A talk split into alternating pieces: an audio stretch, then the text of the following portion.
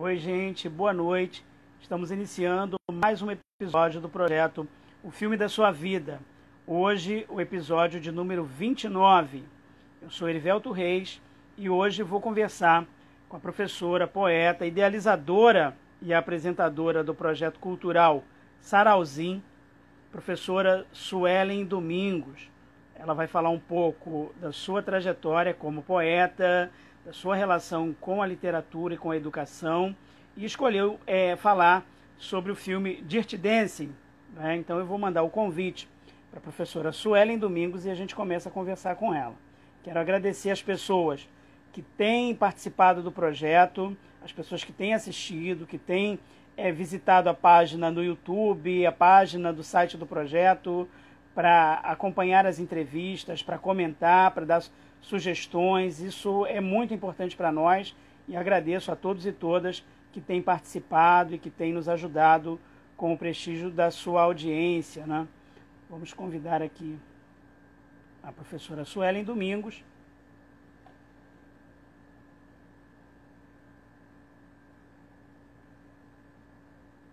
E a gente começa com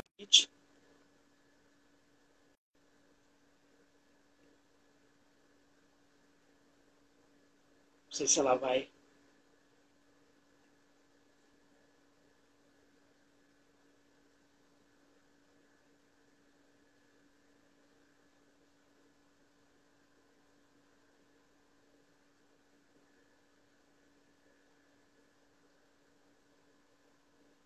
esperando para dividir a tela. Enquanto isso, agradecer e mandar um grande abraço para o professor Cícero.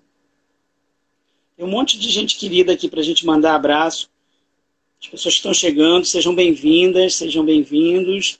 Né? Todo, todos que estão nos assistindo, todas que estão nos assistindo, boa noite.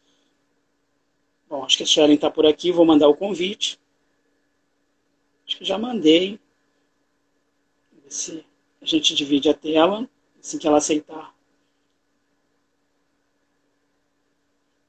Boa noite, João Ricardo. Grande abraço.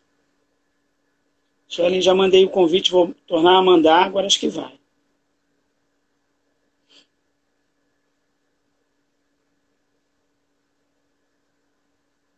Márcio, boa noite. Sociólogo, professor. Olha quem chegou aí. Boa noite. Oi, boa noite. Deixa eu me posicionar aqui direito. Isso. Seja bem-vinda. Eu... Pronto. Você travou para mim. Cheguei. Congelou. Tudo bem? Congelei? Tô congelado? Agora descongelou. Descongelou. Ah, tá. Agora tá cortando um pouquinho o topo da tua cabeça na imagem aí. Tá muito fechadinho. Isso. Pra gente conseguir Oi. enxergar a tua expressão. Tá bem? Acho que tá bem assim. Oi, então tá bom. Bom, agradecer a você pela presença, dizer da minha alegria de você ter topado participar do projeto. Você que eu tive a oportunidade, né, a felicidade de encontrar na sala de aula como minha aluna, foi uma grande parceira, né? Tive a oportunidade de participar do teu projeto Sarauzinho, que a gente vai falar dele daqui a pouco. E é uma alegria receber você para falar do filme Dirty Dancing, que tem aquele ator que se parece bastante comigo, inclusive, Patrick Swayze. Né? Brincadeiras à parte. É, abro espaço, então, para suas considerações iniciais. Suelen, muito obrigado pela presença. Boa noite, boa noite todo mundo aí que eu estou vendo, que está entrando. É, queria te agradecer pelo convite, assim, me é, muito honrada e um pouco assustada também, né? Porque sempre bate aquele frio na barriga quando a gente vai falar para outras pessoas. Isso eu acho que é uma coisa que nunca passa, porque lá no início é, quando a gente começa lá na, na faculdade com os seminários, a gente sente, é uma coisa que eu acho que vai para a vida toda. Eu tô. Tá pausado? Tá congelando Pausou, um pouquinho.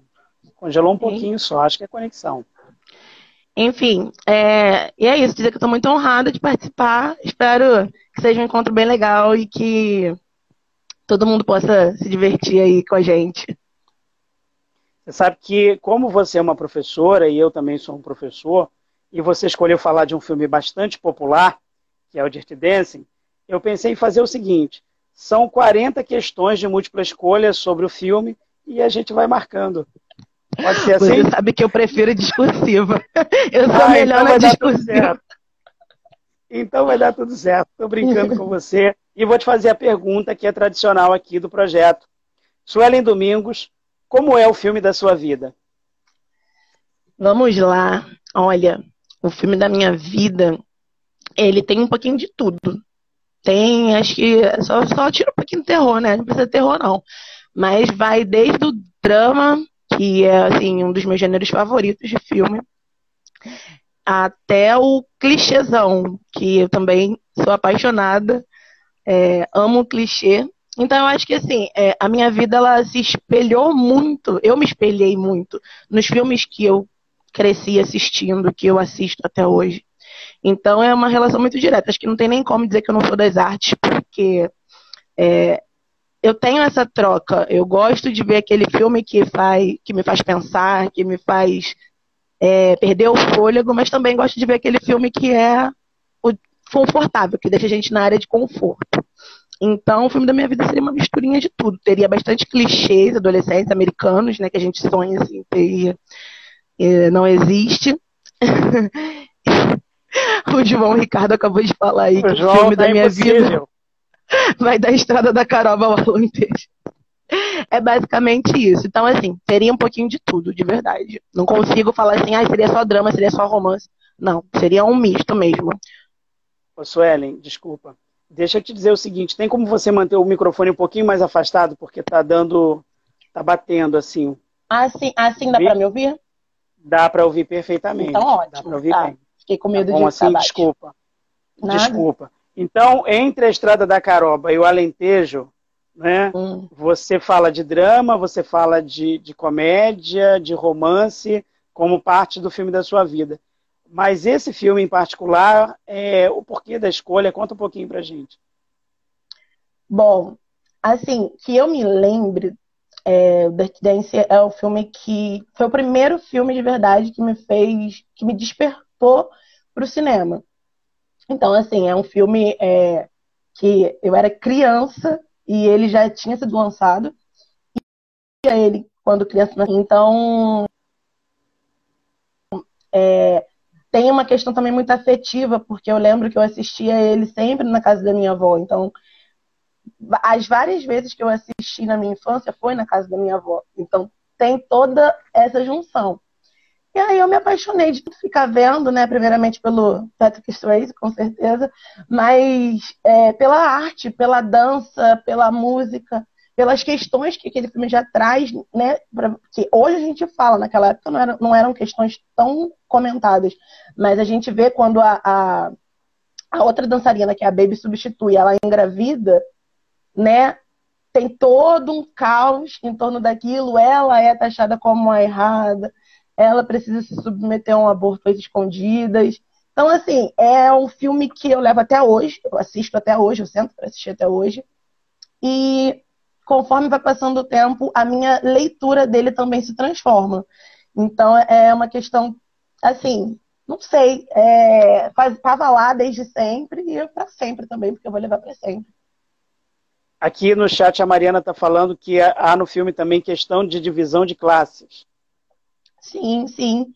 Já mostra isso, né, bem, é, bem forte, tanto que o Johnny, ele precisa trabalhar muito para para conseguir ter o sustento dele, e ele era muito mal visto também, né, por, por, trabalhar na noite, pela questão da dança, por ser o tal ritmo, né, o ritmo quente. Então, é, traz muitas reflexões, não é só a dancinha bonitinha, não, que tocou em muito 15 anos. Perfeito. Agora, Suelen, é, vamos voltar um pouco no tempo e, e, e, eu queria saber de você. Você formou em, em português e espanhol, não é? Como é que você foi parar na letras, menina? Você fez turismo, não é? Antes de letras? Fiz. E aí dá um estalo, acontece alguma coisa e você vai para letras. Conta um pouquinho da tua relação com, com as letras, com a literatura, com a língua espanhola.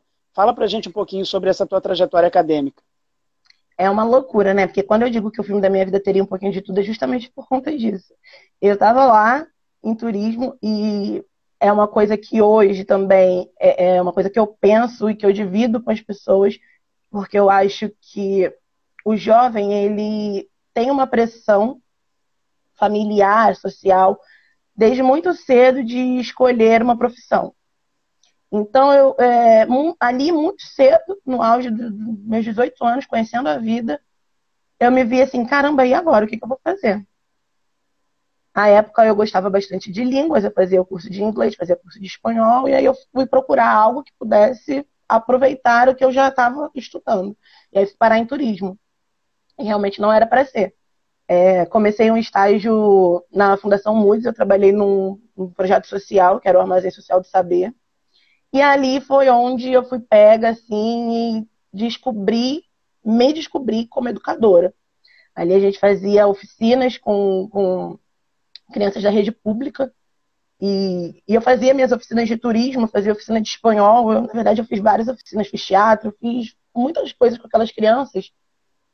E eu vi que era o que eu queria fazer. E aí eu vi que eu estava infeliz no turismo, que eu ia seguir uma coisa que não era o que fazia meu coração bater.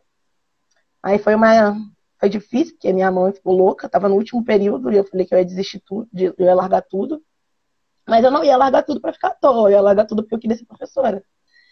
E aí foi o que eu fiz. Eu larguei no, no último período da faculdade de turismo, fui fazer o, o, o curso normal, estudei, aí terminei, é, já estava, fiz estágio, logo no ano seguinte já fui contratada e comecei a atuar. E aí fui escolher o nível superior de novo. Falei, cara, o que eu vou fazer agora? Aí conversando na época com a minha ex-diretora, é, ela me apontou as possibilidades e, e ela falou: Cara, você já tem o espanhol, você já tem a familiaridade com o espanhol. Então, se você fizer português e espanhol, você já vai estar numa área também de seu domínio e tal. E aí eu fui, assim, um pouco receosa, confesso. Mas fui. E realmente sou apaixonada até hoje, né, pela língua espanhola. As aulas de espanhol, elas me faziam, assim, brilhar os olhinhos. Até que eu conheci a literatura portuguesa, né? Aí lascou tudo. Quando eu conheci literatura portuguesa, eu falei, ai meu Deus, era para ter feito português e literatura. Mas fui tentando conciliar e acho que conciliei bem. É, tentei me aprimorar por fora, fazer cursos e leituras e estudar a literatura portuguesa, que hoje, assim, para mim é tudo. É, é, é, exatamente, é o que eu gosto, é o que eu amo, é o que faz o meu coração pulsar. É aí eu, que eu te digo que eu realmente me encontrei. Foi o momento que eu me encontrei foi ali quando eu tive uma aula que nem era minha, que eu invadi uma aula que nem era minha, e era aula de literatura portuguesa. Aí dali para frente eu nunca mais larguei da literatura, só fiz estudar mais, né, buscar mais conhecimento, e tô aqui até hoje, assim, né, aspirante, tentando estudar, manter sempre atualizado. E lá em, espanhol você teve aula com, com feras como Luci, Cristina e Julião, Mauro Ferreira, José Ricardo, uma galera muito top de, de espanhol, né? Professores sim, sim. e professoras maravilhosos. Não sei se você chegou a ter aula com o Carlos também. Sim, tive. Querido também, gentilíssimo. Só gente maravilhosa. Luci, Cristina e Julião. Teve aqui já, falou de a é... Aliás, se você me permitir, tem uma lista de, de beijos e abraços aqui para Luci, para João Ricardo, para Mônica Lima, para Paulinha Machado, para o Cícero César, para o Lúcio Coelho, professor de matemática, nosso querido, para o professor Marco Antônio Chaves, de pedagogia, professor Alzir, professora Bruna Rodrigues, professora Gilda Batista, gente muito querida nossa que está sempre acompanhando o programa, professor Manuel Alvarez, gente que já passou por aqui, que sempre assiste a gente, que sempre comenta. E sabe que eu, falando sobre a sua presença, né, fiz a chamada, aí eu, eu coloquei lá no, no texto da chamada no finalzinho era assim, uma professora amada por seus alunos e alunas. Aí veio um monte de gente na minha, na minha postagem. É amada pelos pais dos alunos, pelos colegas professores, pela direção, pela coordenação das escolas. Então, uma carreira. Agora, eu soube que teve, teve determinados professores, né? Ou pelo menos um professor que tentou desesperadamente roubar você para a literatura. Foi, foi sim, né? Ele tentou arduamente. Mas eu ficava botando na balança ali o tempo que eu já tinha estudado. E o quanto eu já estava cansada, porque, assim, era uma rotina. Hoje a rotina continua pesada, mas era uma rotina muito pesada de, de trabalhar e ir para a faculdade. E aí a gente chega numa parte que a gente só quer ver o final, a gente só quer entregar o TCC e ter o diploma. Então isso assim pesava bastante é, para eu não ter ido. Mas agora estou estudando por fora, estou tentando correr atrás do, do que eu perdi. E aí você caminhou para a literatura portuguesa, é, é, foi o tema do, do teu trabalho de conclusão de curso. Né? Você leu Flor Bela Espanca, você leu Maria Teresa Horta, pesquisou bastante essas autoras. E a, a história de Inês de Castro também. E essa de Queiroz, eu quero que você Sim. liste para mim os 10 crimes do Padre Amaro. Você Nossa, leu a obra dá, do... Não dá, os crimes do Tem mais crimes até, né? Tem muito. E aí caminhou para a literatura portuguesa, se apaixonou por esses temas, por esses autores, por essas obras, e foi parar em Portugal. Fui parar em Portugal. Conta pra gente como é que foi essa tua viagem a Portugal. É, é, o que, que você encontrou lá, as experiências que você viveu. Essa minha viagem foi assim, foi uma coisa muito inusitada, porque foi muito do nada mesmo. É assim, não, tem, não, não, sei, eu não sei te explicar como é que foi que aconteceu. Mas vamos aqui pela parte que, né, que eu compreendo. Bom, é, no final do ano de 2019, eu trabalhava em um colégio e aí eu fui demitida. No momento da minha demissão, uma das pessoas que, que foram encarregadas de fazer a demissão, é, ela me falou assim, talvez eu acredito que até com é, tentando, né, ser, ser um pouco delicada, ela me disse assim: você sempre posta sobre Portugal, você sempre fala que Portugal é logo ali. É, você sempre fala, que, é, fala de Portugal, Portugal é logo ali. E aí, naquele momento, eu falei assim: é verdade, Portugal é logo ali. E eu já saí dali determinada e sabendo o que eu tinha que fazer. Né? Eu peguei toda a minha rescisão, eu deixei tudo. Eu, não, eu, já, eu já estava empregada em outro emprego. Bom, lembrar que eu não fui inconsequente, mas eu peguei todo o dinheiro da minha rescisão, tudo que, tudo que eu ganhei, e fui para Portugal. Aí, chegando lá, assim, é, sei lá, já estava escrito aquilo, não sei, mas era para acontecer naquele momento. Eu fui sozinha. Era uma viagem que as pessoas me perguntam sempre: mas como é que você foi sozinha? Do nada. Era uma viagem que ela já tinha roteiro pronto de tanto eu estudar, de tanto eu ler, eu já sabia o que eu ia fazer em Portugal, eu já sabia os lugares que eu não podia deixar de ir. Então, assim, é, era, era só o corpo estar lá presente, porque a alma acho que já conhecia tudo. E aí eu fui e foi realmente isso. Quando eu cheguei lá, você tem aquele friozinho na barriga, né? Eu fiz uma conexão é, em Paris. E no momento que eu desci no aeroporto, aí foi onde eu, eu caí na real que eu estava sozinha e fora do Brasil. E aí o pouco inglês que eu, que eu sei, que eu entendo, eu não entendia. Eu olhava para as placas e aí foi a hora que deu aquele choque. Mas aí eu me acalmei, sentei um pouco e fui. Chegando a Portugal, chegando a Lisboa. É, eu tive muita sorte. Lisboa é uma cidade turística, né? Então, assim, fui muito bem acolhida desde o Uber que eu peguei no aeroporto, até o pessoal do hostel que eu fiquei. Fiquei no hostel que tinha é, um quarto que era especial só para mulheres. É, tudo muito organizado. Eu era a única brasileira que usava que usava cadeado na gaveta, porque todo mundo deixava as coisas assim. As gavetas eram abertas. E aí a gente vê, sente, vai sentindo os impactos da nossa cultura para outra cultura, né? Para a cultura do, do, povo português. Eles são muito corretos. Não, você não tem. Eu perdi um abafador de orelha é, acredito que foi no banheiro um dia, quando eu estava indo tomar banho. E eu falei, perdi, já era. No dia seguinte, quando eu voltei ao banheiro, meu abafador estava assim no cantinho, sabe? Alguém encontrou e deixou. E aí eu fui, fui lá, né, ver de perto os, os cenários de tudo que eu estudei. E isso foi muito emocionante, assim.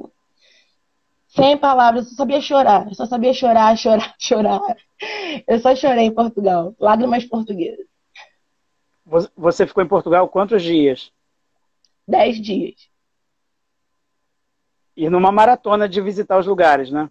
Sim, e assim, eu tinha uma ideia diferente, né, de que as coisas eram um pouquinho mais perto, olhando do mapa, sou péssima em geografia, então eu achava que era um pouquinho mais perto. E aí, quando eu cheguei lá e vi a Real, que não era tão perto, Aí eu tive que fazer escolhas, porque eu queria ir a outros lugares. E aí eu tive que fazer escolhas. Tipo, eu queria conhecer Porto. Mas não tinha como eu ir a Porto, porque assim, a distância era muito grande e eu perderia outros lugares. Então eu teria que abdicar de vários outros que eu queria conhecer em Lisboa mesmo. Aí eu falei, não, tudo bem. Vou focar em Lisboa, vou fazer tudo que eu tenho para fazer aqui por Lisboa e, e em Redondezas. Aí eu é, em Lisboa eu fui é, na Torre de Belém, que foi um momento assim, tudo, porque era um lugar que eu queria muito ir, no Monumento do Descobrimento, que, né, também Fiquei lá, acho que eu até queria, assim, procurando, esperando ouvir o velho do Restelo falar comigo. é, comi pastelzinho de Belém, que não podia faltar, né? A tradição. Fui no Castelo de São Jorge. E aí começou a minha tour literária, assim, mais profunda, que eu precisava muito ir é, em Leria, que como você falou aí de essa, foi o meu passaporte assim para a literatura portuguesa. Quando eu comecei a estudar de fato foi a primeira obra que eu li é, como pesquisadora fazendo pesquisa né? E o crime do Padre Amaro que essa começou a escrever em Leria então assim tinha todo um contexto para mim eu precisava ir. E aí eu descobri que eu tinha que ir para uma rodoviária para chegar a Leiria. E aí eu fui sozinha também. Fui Leirinha pequenininha encontrei a casa do Essa depois fui a Alcabaça ver o túmulo de Inês de Castro, que também foi outro momento assim ímpar. Então foi, foram esses, esses foram os lugares que eu conheci, assim, né, que, que eu pude ver pessoalmente tudo aquilo que eu só conhecia através dos livros. E você chegou depois a, a, a travar contato com uma escritora portuguesa, Maria Teresa Horta, né? Sim, sim. Esse também foi muito especial para mim. É até hoje, porque eu tenho contato e ela é um amor de pessoa, ela é assim maravilhosa. É, de tanta gente ficar ali no, no Facebook, né? Ela, pelas coisas que eu comentava, ela partiu dela, é, falar que queria muito falar comigo. E quando eu falei que morava no Brasil, ela falou que então que não tinha problema, que a gente queria falar por telefone. E aí eu liguei, foi muito emocionante ouvir a voz dela também, porque eu ouvia do, os vídeos, né? Eu fui para Flip para ver a Maria Tereza e ela não foi, foi só o vídeo. E conversar com ela e ver toda a história, assim, porque ela me contava, me sentindo num, num colinho de vó, ouvindo as histórias. Porque ela me contava tudo aquilo que ela viveu, né? De, de desde lá da Revolução dos Escravos Portugal, que ela estava lá. Então, assim, era história viva. E até em uma das nossas últimas conversas, ela sempre me incentivou muito. E teve uma fala dela assim, que eu zerei a vida naquele momento, que ela falou assim pra mim, Suelen, sabe que eu vejo muito de mim em você? Olha, o meu mundo caiu. Meu mundo caiu, podia acontecer qualquer coisa que eu ganhei ali. É, eu zerei minha vida. Nossa, que coisa maravilhosa. Eu sei que você, além do crime do Padre Amaro, a, além né, do, do, do próprio poema épico Os Lusíadas, que você conhece, que você estudou, inclusive você chegou a apresentar é, uma aula né, falando sobre a, a, o episódio de Inês de Castro nos Lusíadas e fez uma panorâmica de Inês de Castro no imaginário e na literatura portuguesa. Sim. Foi uma aula muito bonita, muito interessante. Eu sei que você também é, é, admira e estudou e conhece uma obra chamada As Cartas Portuguesas, né? Sim, sim, sim. Minha querida você falasse um pouquinho dessa, dessa, relação tua com esse texto das cartas portuguesas. É, as cartas portuguesas, elas foram assim, uma doce surpresa para mim, porque quando eu fui ler, eu não esperava que fosse tão profundo. Né? É, é um livretinho, mas imenso, imenso, imenso, assim. A, a, a intensidade de Mariana, eu acho que posso dizer que é, o que me, me arrebatou ali foi a intensidade de Mariana. Porque né, é, são cinco cartas de amor. Mariana era uma freira, e aí ela está escrevendo ali para o seu amado, e quando ela percebe que, que ele já não a responde mais, e que o amor não vai, não vai para frente, é, as cartas vão mudando, né? Ela vai, é, você vai acompanhando ali a Mariana apaixonada, com esperanças de viver o amor. Depois a gente vê uma Mariana que tava assim, caramba, não acredito, eu acho que agora tá dando errado. E a hora que ela realmente toma ciência de que, cara, já era, então assim, ela fala mal dele, eu não quero mais saber de você, mas sofrendo, né? Sentindo ainda, sentindo muito. Então, é, essa intensidade, esse sentimento da Mariana, poder ler essas cartas e falo por mim, né? Porque é, é um grande debate de se Mariana existiu ou não, se foi um homem que escreveu, é, que escreveram aquelas, que escreveu aquelas cartas. Não acredito que tenha sido um homem. Não acredito porque é, é uma intensidade. Eu, enquanto mulher, enquanto pesquisadora, enquanto escritora, é, a gente reconhece, a gente começa a pegar é, alguns detalhes que é próprio da escrita feminina. Então, aquilo ali, para mim, é, não tem como ter sido escrito por outra pessoa que não Mariana. E a gente sabe que Mariana existiu, que Mariana ficou no convento e tudo isso. Então, para mim, realmente são as cartas dela. Eu sei, eu sei que você é, a partir do contato com a, as cartas portuguesas, começou a desenvolver um projeto é, em que as cartas era, eram respondidas. Inclusive, o João Ricardo, que está nos assistindo, ele ficou de escrever uma das cartas no projeto, e isso até hoje, isso até hoje, ele não entregou a danada da carta de, de resposta. Mas, enfim, eu queria é, aproveitar que a gente está falando das cartas portuguesas eu sei que você escreveu um conto que se passa na clausura, eu quero que você daqui a pouco comente sobre ele, mas eu queria ler um texto para você, se você me permitir. Chama-se Meu Convento. Ah, é meu. Você sabe que texto é esse? Pode. Diz assim: Meu convento, minha clausura, na penumbra de minha alma me converti a mim. Nada de fora passa não entra, nem me ameaça. Só tu, que me viu e achou graça, e sou tão cheia de graça, e tu, personificação da desgraça, adentrou sem alarde, fez tu a minha cela, me dói os joelhos, depois de tanta reza. Encontro um risinho de satisfação no teu rosto faceiro, serviu-se dos meus doces e agora lambe os beiços. Vai, e talvez para nunca mais. Meu convento, minhas regras, se foi e deixou as portas abertas. Quem é a autora desse texto? Ah, eu acho que é a Matal de Sueli. Você se lembra quando você publicou esse texto numa entrevista é, chamada Perfil de Poeta, lá em 2018? Eu. É, não me lembro, na verdade, mas assim, o texto é seu. Sim. Quando eu escrevi, quando eu escrevi, porque assim, eu tinha uma mania Hoje em dia não tanto, não faço mais tanto. Mas toda vez que eu tinha contato com uma obra, eu queria transformar aquela obra em poesia, porque é, era uma forma de eu guardar a forma como eu sentia aquela obra. E nesse período que eu escrevi é, esse poema, foi exatamente no, no, momento que eu tinha descoberto a Mariana. É, e eu estava estudando muito os textos freiráticos. E e aí eu fui aproveitando, né, do que eu lia, do que eu absorvia e escrevi. É, e você ficou com uma identificação muito grande ou com as autoras ou com as personagens femininas. Sim. Eu me lembro de assistir um trabalho teu sobre Clarice Lispector, sobre Macabeia. Eu Sim. me lembro de você falando é, das personagens femininas no crime do Padre Amaro. Me lembro de você falar, por exemplo, de uma autora que eu acho que é da sua predileção também, que é Flor Bela Espanca.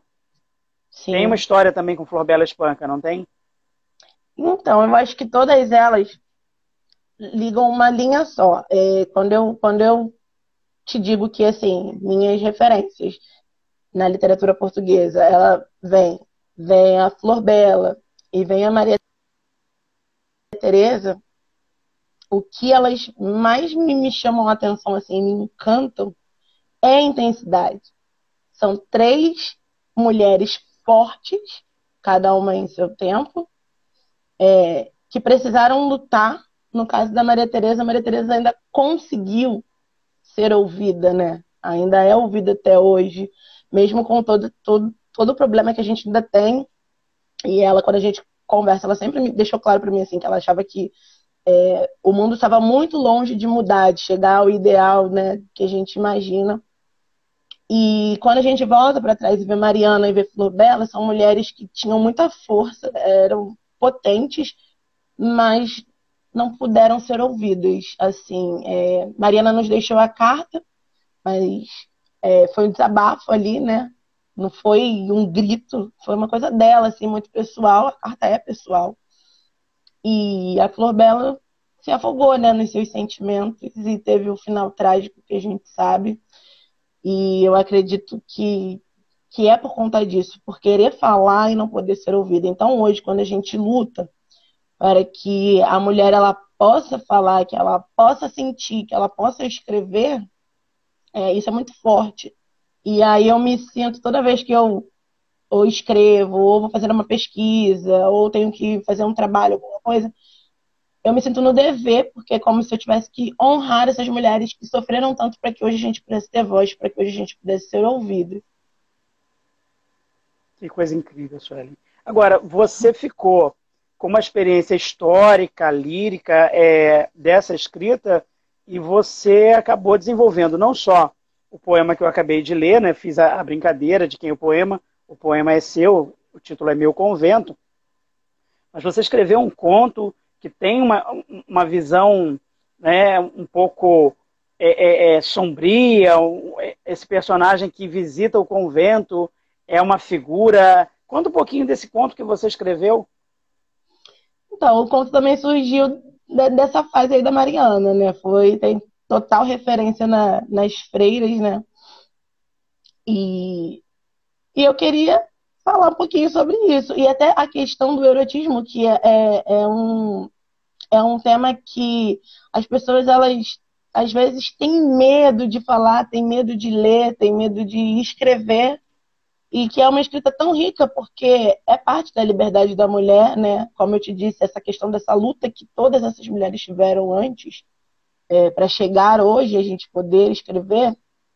Então, acho que a gente tem que honrar isso, a gente tem mesmo que, que escrever, a gente tem que falar e deixar bem claro que, que um conto erótico, que um poema erótico, ele está longe de ser algo associado à pornografia, porque é muito comum que a falta de conhecimento leve as pessoas a pensarem nisso. Então, é, conforme eu fui estudando e fui entendendo e fui aprendendo e fui vendo é, os mecanismos que essas mulheres usavam para falar sobre, é, sobre corpo, sobre, sobre desejos, sobre sentimentos, sobre, sobre tudo, sobre ser mulher. É, eu peguei esse gancho e e escrevi o conto, né? Quis situar no, no, num ambiente que eu já estava familiarizado ali na época, que eu estava estudando, que eu né, tinha conhecimento, tanto essa questão aí que você fala, do que, quando você leu aí o meu poema do meu convento, a questão dos doces portugueses, então assim, eu tentei é, pegar tudo, tudo que eu sabia, tudo que eu estava estudando, porque a questão da cultura mesmo portuguesa, né, e porque é isso que elas fazem, é isso que a Maria Teresa faz, é isso que a Flor Bela faz, é, é pegar a cultura e transformar ali também, é, inserir na arte. Então foi isso que eu tentei fazer. Muito bacana. Agora eu fiquei com vontade de, fa de fazer uma provocação. Vamos ah. pensar no seguinte: uma partida de futebol, Brasil, seleção brasileira contra a seleção portuguesa. Você vai torcer para quem? Olha, isso é difícil porque já aconteceu, né? O Brasil está deixando a gente um pouco triste, eu não sei não. É muito difícil, é, é, uma, é uma decisão difícil. E ainda para né? e ainda para aumentar a provocação, como é o nome do teu cachorro? Camões.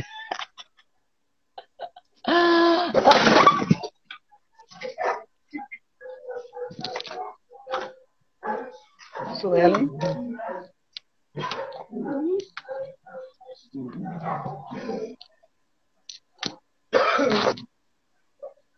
Só um minutinho, pessoal.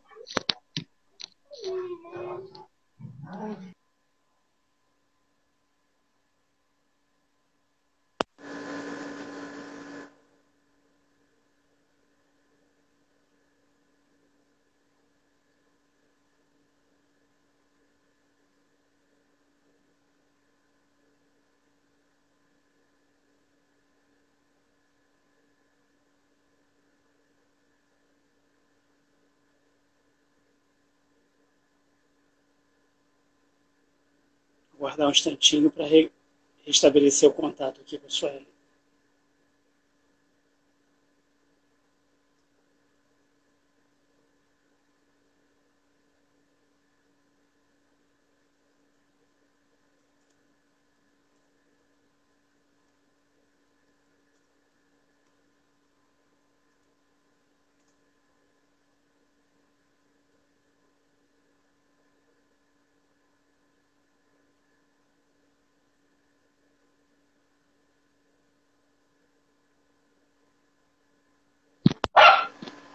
Você falou do Camões e ele me derrubou, ele me viu? Ele apareceu aí, você tá bem? Foi, foi. Tá tudo bem.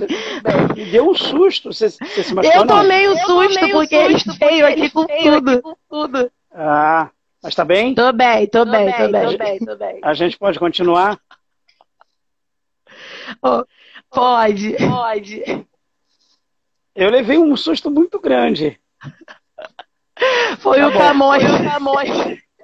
Pode, pode soltar o microfone. Ó, o João Oi. Ricardo está perguntando se sobreviveu. As pessoas estão preocupadas. Você está bem? Sobrevivi, Sobrevivi, gente. Meu cachorro, é, terrorista. é terrorista. Incrível. E assim, eu nem sei porque no meu roteiro aqui, a próxima pergunta é sobre meme. Ai, meu Deus, eu virei o um meme. Eu virei o um meme.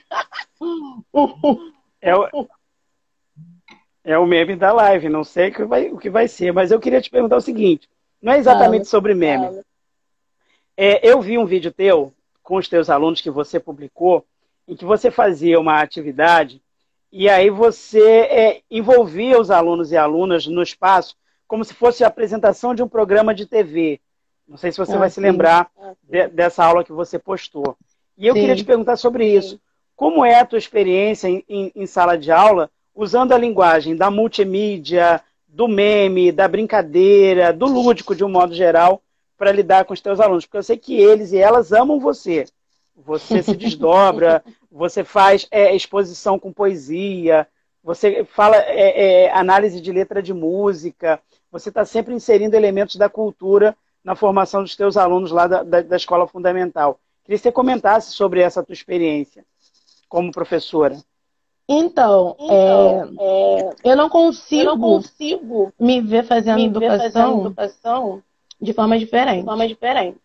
Então, eu preciso, então, eu preciso trazer um pouquinho, trazer da, um realidade pouquinho da realidade deles para a sala, de aula, para que, aula, que a aula seja minimamente, aula seja minimamente porque, é cansativo. é cansativo. Então, então, eu tento. Eu tento. Mas esse vídeo é específico. É esse, desculpa, esse vídeo específico você fazia uma apresentadora de programa de TV. Conta de, dessa aula, como é que ela foi? Ela era youtuber, porque foi na época que, começou, que eles começaram a ver muito canal. canal. Então eles falavam muito então, assim, falavam ativa assim, o sininho de notificação, dá, deixa o seu dá, like. Deixa o like. Então eu incorporei então, a youtuber para tentar trazer eles para mim ali naquela aula. naquela aula. Entendi. E, e, e como é que foi o resultado? Foi bom, né? Foi, foi muito bom, foi, eles amaram. Bom, e aí eles amaram, eles direto. Toda vez que eu ia dar aula, eles dar aula, eles falavam. falavam. É, tem que, assinar, tem, é, que deixar o, o joinha, deixa o like. Deixa seu like. Virou uma comunicação, Virou uma nossa. comunicação nossa. Incrível. E você trabalha, você trabalha atualmente em três turnos diferentes, é isso? Então, pois é. Então, pois é. Eu inventei essa eu loucura. Inventei essa loucura. Suelen, desculpa. As pessoas estão dizendo aqui que está com eco. Eu não sei o volume do teu celular, eu vou regular aqui o meu. Oi. Oi. Vê aí. Pessoal que está assistindo, por favor, se puder dar o retorno. Você está com fone, não é? Está conectado o fone? Não, estou com fone. Isso. Foi? Porque antes, Foi? Acho, que, antes acho que não estava dando eco. Você está me ouvindo com eco? Eu te ouço não, normal. normal. normal. Então, o pessoal que está assistindo, se puder dar o retorno para a gente é, a gente agradece. O João está dizendo, Suelen, corta teu áudio. Corta o meu áudio? É, eu não sei como faz isso. Melhorou. A Mônica Lima disse, disse pra gente que, que melhorou. Então, e aí, tá dando para ouvir? E aí, tá dando para ouvir? Teu microfone, perdão. O João quer que você corte o áudio, o microfone. Vê aí. Bom, vamos seguir. A Mônica disse que melhorou. Ah. Eco na Suelen, que está falando aqui. Eu queria perguntar a você, sobre o, o, a construção de um projeto cultural que você desenvolveu ainda na faculdade, que era o, o Sarauzinho. Né? Sarauzinho, escrito dessa maneira. É, eu queria que você falasse um pouco sobre isso.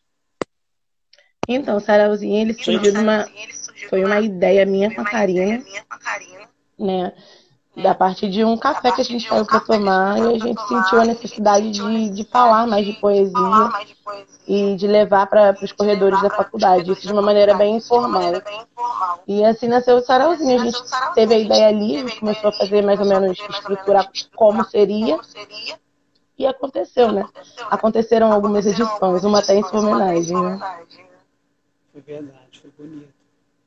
E, e o projeto Sarauzinho se apresentou na Bienal, inclusive, na, na, no estande do Simpro. Sim, teve a apresentação na Bienal que foi super assim, marcante também, né? Foi com, foi com Malditos Poetas, né? É verdade. Você participou de é, Malditos Poetas Malditos e Vozes Sim. em Construção. Foram duas antologias Isso. É, das quais você participou. E, e, você tem produzido poesia atualmente? Como é que tá? Não com a mesma frequência, né? Porque às vezes eu, encarnava ali o Fernando Pessoa, e escrevia, escrevia, escrevia, escrevia.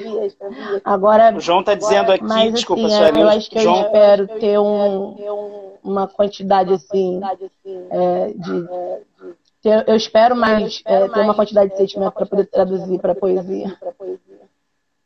O João está dizendo aqui para você tirar o fone e deixar só a captação do celular. Parece que ainda está dando eco. Aconteceu alguma coisa que está dando eco. Oi, Aí vocês vão eco? eco? Isso. O eco voltou. Ó, eu vou tirar o fone aqui também. Vai, tirei. Vamos falar direto só o aparelho. Ó, ah. Para ver se. Ah. Eu ah, acho que ainda está. Vocês... Eu acho que ainda tá. Agora está dando eco para mim. Tá dando eco para mim. Tá, então eu vou colocar o fone.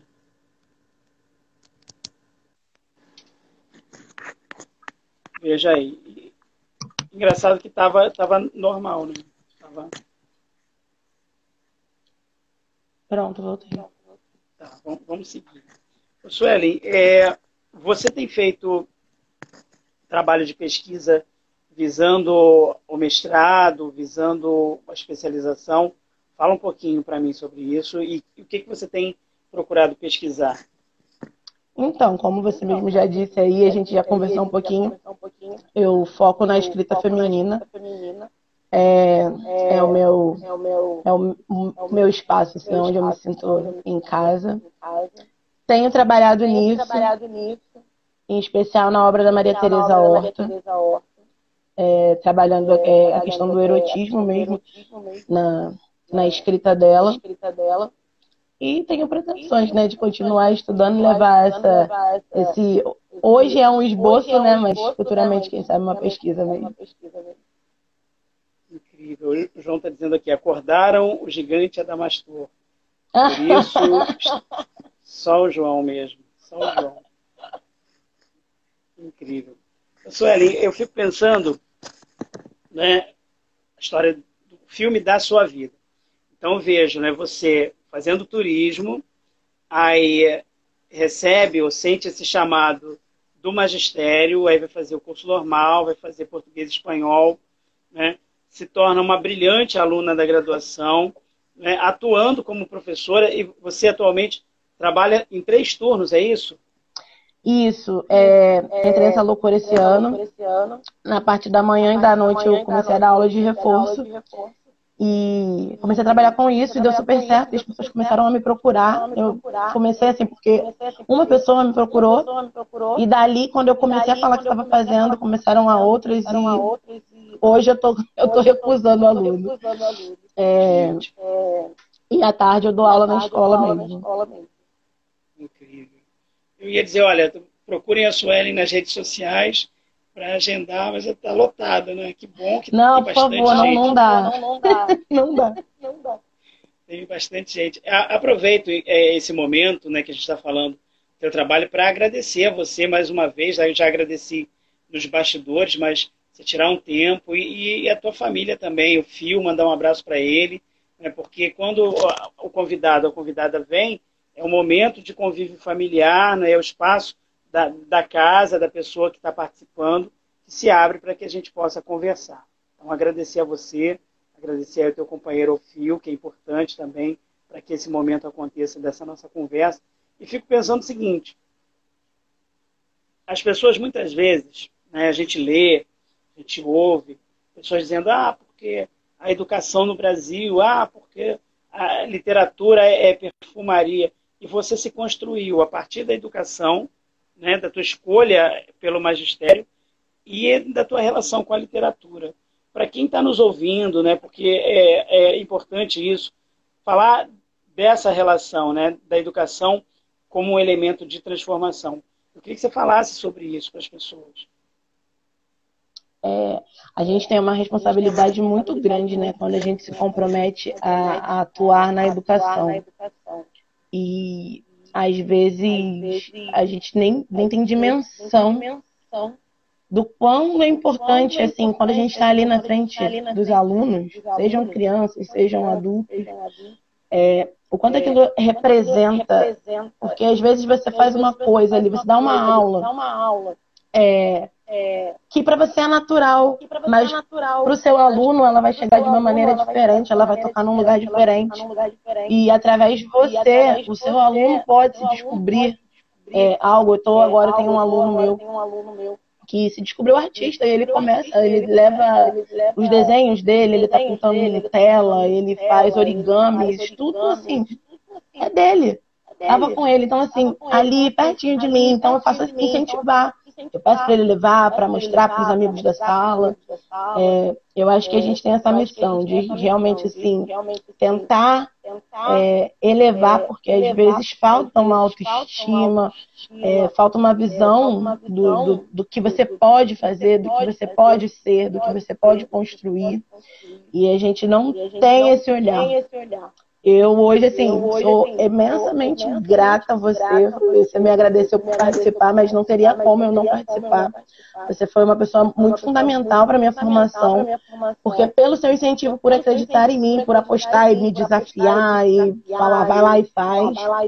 É, é, eu realmente perdi o meu medo, o medo que eu tinha. E um mundo se abriu na minha frente. Então, eu acho que é isso que eu, eu tento fazer com os meus alunos sempre. É difícil porque a gente ainda vive numa, numa caixinha de que você tem que dar conteúdo, que você tem que dar conta do livro didático, então é muito difícil a gente conciliar isso, mas dentro do possível eu tento sempre, sempre fugir assim da curva.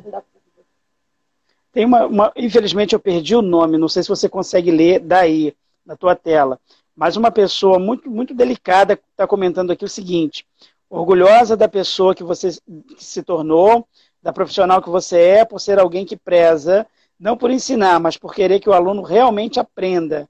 Eu não, eu não sei quem é essa pessoa tão delicada que está te mandando essa mensagem. Você consegue identificar? Não consigo, para mim não está aparecendo. Para mim é que o chat, o chat é, avançou e eu perdi o nome da pessoa. Se puder mandar o nome para a gente agradecer, Ai, mas é, é, é fundamental. Ter um professor, uma professora se preocupa com o desenvolvimento intelectual, cultural, afetivo dos seus alunos faz toda a diferença, né?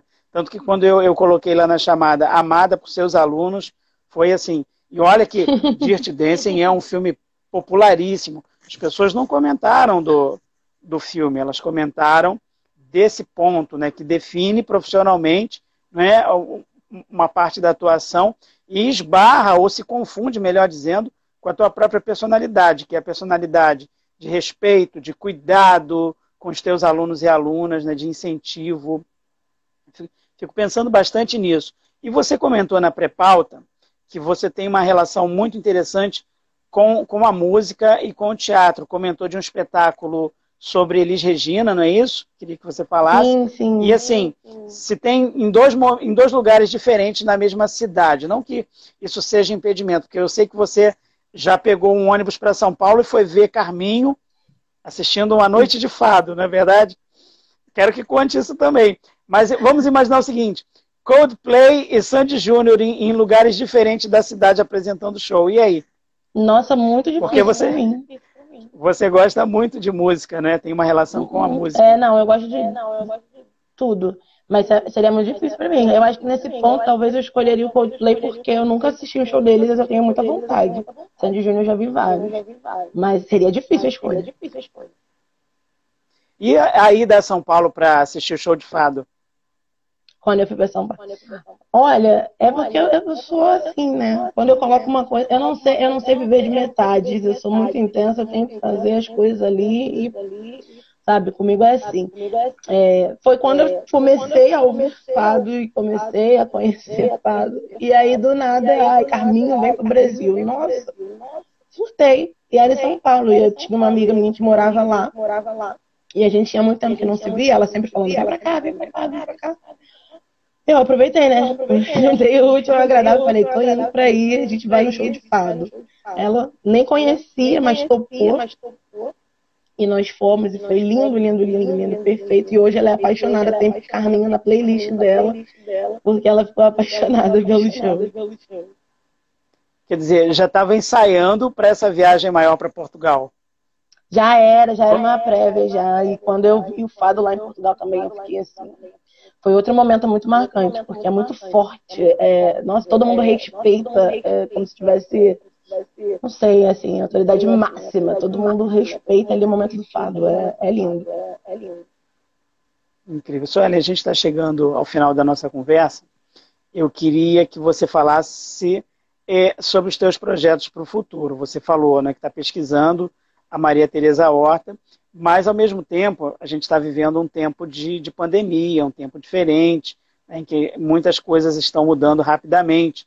Até gostaria de, de, ouvir você, e as pessoas me escrevem falando sobre essas, essas conversas, e alguém me escreveu e disse o seguinte: você conversa com as pessoas, mas invariavelmente você vai caminhar para o terreno da educação.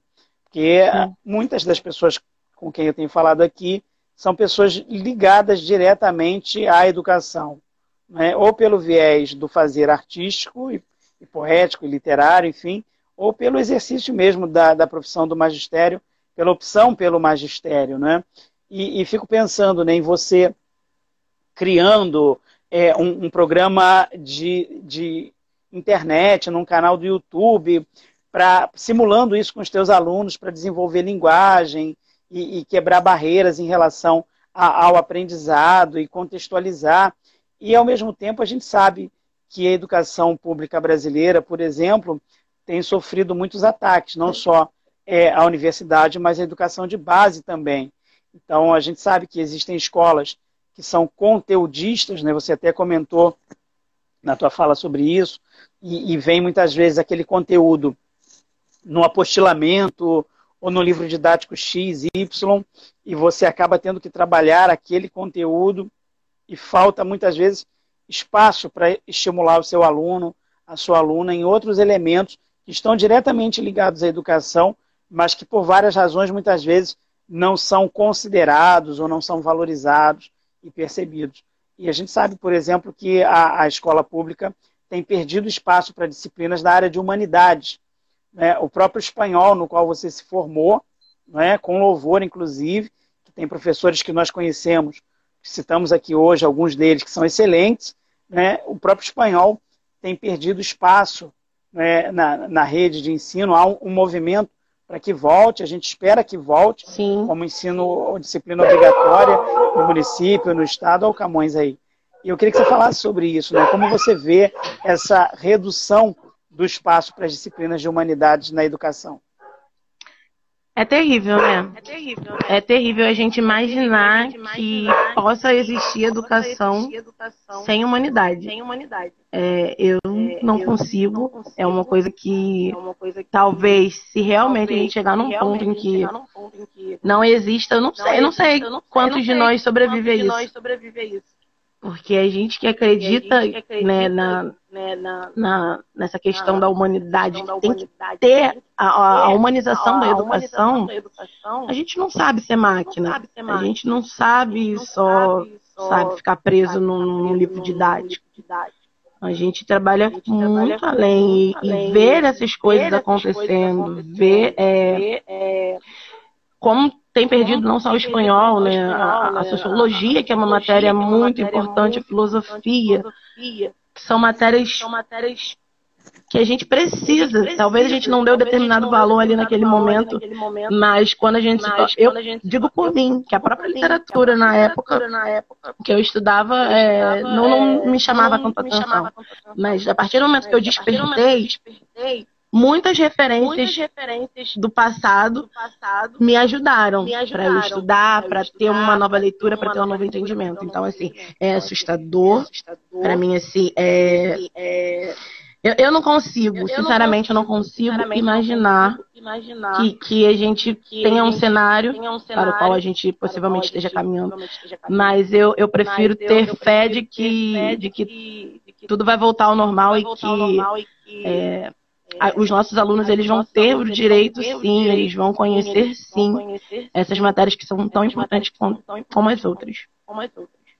É o professor Antônio Cândido, né, que é um professor importantíssimo para a nossa literatura. Ele fala na literatura, ou fala da literatura, como um direito fundamental, né? E muitas vezes é, esses elementos vão se perdendo é, por conta de outros interesses que não de, de um povo que conheça a sua própria literatura, como é importante que um povo conheça a sua própria história, né? valorize e conheça as diferentes possibilidades de manifestação cultural é, nos mais diferentes pontos do Brasil né, e, e, da nossa formação cultural e literária. Então, eu fico pensando, e algumas vezes me lembro da gente sentar num grupo de alunos, ou mesmo durante a aula, a gente conversar sobre isso, né, a importância do professor de língua portuguesa, com habilitação em língua portuguesa, independente da outra habilitação, espanhol, inglês ou, ou literaturas, e agora é só português a nomenclatura, a, a, importância para a formação do professor da professora de ter um repertório de obras literárias, né? de ter lido as obras, de ter estudado as obras, de conhecer, para poder desenvolver atividades junto aos seus alunos e para a sua própria formação cultural e pessoal mesmo. Né? Não dá para ter um profissional de letras que não goste de ler, por exemplo. Sim, o que você sim, tem a falar sobre isso? Já teve embate sobre isso? Já sempre, né? É, quando eu comecei a, a, estudar, que eu tive as primeiras matérias de literatura, foi onde eu realmente, percebi, como era importante, como a gente falou aqui, é, a questão dos filmes que fazem a gente pensar na vida, as obras literárias são iguais, né? Quando a gente começa desde lá da, da Iracema, é, e, e, vai passando vai por senhora, a gente vai vendo um retrato da nossa sociedade, né? Até quando a gente lê algo mais atual, que a gente vai vendo também, é, vai refletindo, a gente sempre fala isso, né? A literatura, ela, ela reflete a vida. Eu tinha um professor que me falava que se tem na literatura, na vida tem, e pior, né? Então, é muito importante, assim, que a gente leia, porque às vezes parece só ser chato, né? Quando a gente faz uma leitura imatura, sem ter aquele olhar de pesquisador, sem ter é, essa, essa noção do contexto histórico, que é importante. É, Eu quero ficar com essa parte. É, Falar do contexto histórico. Seminário. É, é importante que você tenha um entendimento de tudo isso para você poder entender aquela obra, para que, ela, que aquela obra ela também possa te conquistar. Porque senão vai ser só mais uma leitura e pronto, acabou. É aquilo ali que, tá, que o narrador te disse, você acreditou e acabou. É verdade. Para fechar, Suelen, é, quero primeiro agradecer a você pela sua participação. Quero agradecer as pessoas que nos assistiram, que comentaram aqui, que mandaram mensagens, que nos acompanharam. Aquelas que vão nos ver depois, porque o vídeo fica disponível, vão nos ouvir no Spotify, né, a nossa conversa. Eu sei que você gosta muito de séries. Aliás, séries e memes. Né? Sim. Então, assim, queria, queria botar você numa sinuca de bico. Ai, cinco Deus. séries que você recomendasse para as pessoas que as pessoas não podem deixar de ver. Eu sei que você está com a camisa de Friends. Cinco. Cinco. É. Friends é uma dessas séries que você recomendaria? Nossa. Nossa. Bom. Bom. Friends. Friends. Um, um, Grey's Anatomy. Grey's Anatomy. Tem muitas temporadas, mas vale a pena. Mas vale a pena. Nossa, é muito difícil. Nossa, é muito difícil. Uhum. Tô contando aqui. Friends, Grey's Anatomy. Olha, ela Casa de Papel, ela, que ela é surpreendente. Ela é surpreendente. Ela é surpreendente. É uma série atual, né? Série atual, e... né? Caramba. Caramba. Ah, vou falar, vou puxar, assim, falar, né? Puxar, aquele dia deu si também, que é uma série muito é antiga e super clichêzinha. clichêzinha. E agora uma bem comédia, eu para as crianças. Ótimo, ótimo. Para todos os gostos. Para todos os gostos. E dá para ensinar com séries e memes? Dá para levar dá, a série e, e, o meme para a sala de aula para construir uma interlocução com os nossos alunos? Com certeza, com certeza, dá, dá muito. Maravilha. Bom, Suelen, muito obrigado a você, às pessoas que nos assistiram, e abro espaço então para suas considerações finais. Quero agradecer, eu tenho que agradecer por esse espaço aqui. Realmente, assim, é difícil, eu estou numa rotina corrida. Eu vim correndo para fazer aqui o vídeo, mas eu não poderia deixar de, de fazer. Quero agradecer também as pessoas. Eu não estou vendo, os comentários não estão aparecendo para mim, mas depois, quando eu for reassistir, é, eu vou ver o que cada um falou aí. É, agradecer é, porque realmente, como você disse, como você falou para mim, a gente tira um tempinho, né? Mas as pessoas que estão aqui assistindo a gente também tiraram esse tempinho para estarem aqui para prestigiar. É, muito obrigado, espero que vocês tenham gostado e que em algum momento as nossas falas elas tenham se encontrado, né? É, é, a gente tá aqui com um bate-papo mesmo entre amigos e às vezes o que o outro fala a gente desperta naquele momento e fala caramba, é verdade, eu também penso assim. E é isso.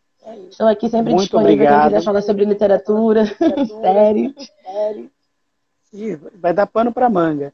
Quero recomendar às pessoas que procurem Suelen Domingos, poemas ou poesia no Google, vai, vão encontrar vários textos, vários poemas, né? Os livros que a gente mencionou aqui, nos quais, dos quais a Suelen participou, Vozes em Construção e Malditos Poetas Malditos, estão disponíveis para download gratuito. É só jogar no Google esses títulos que os livros é, vão aparecer o formato em PDF, o e-book, e, e, as pessoas vão poder baixar gratuitamente, ler os poemas. Quero convidar você, Suelen, as pessoas que estão nos vendo também, para na próxima sexta-feira, vai ser o trigésimo episódio do, do projeto Filme da Sua Vida. Eu vou conversar com a professora da Universidade Federal Rural do Rio de Janeiro, Ana Ziner. Ela vai falar sobre o filme A Vida é Bela, ela é professora, é pesquisadora e atualmente é coordenadora do projeto cultural visual Imersão na Libras, lá da universidade. Então, ela vai falar um pouco da, da trajetória dela, vai falar do projeto e escolheu falar sobre o filme A Vida é Bela na próxima sexta-feira, a partir das 20 horas aqui no Instagram.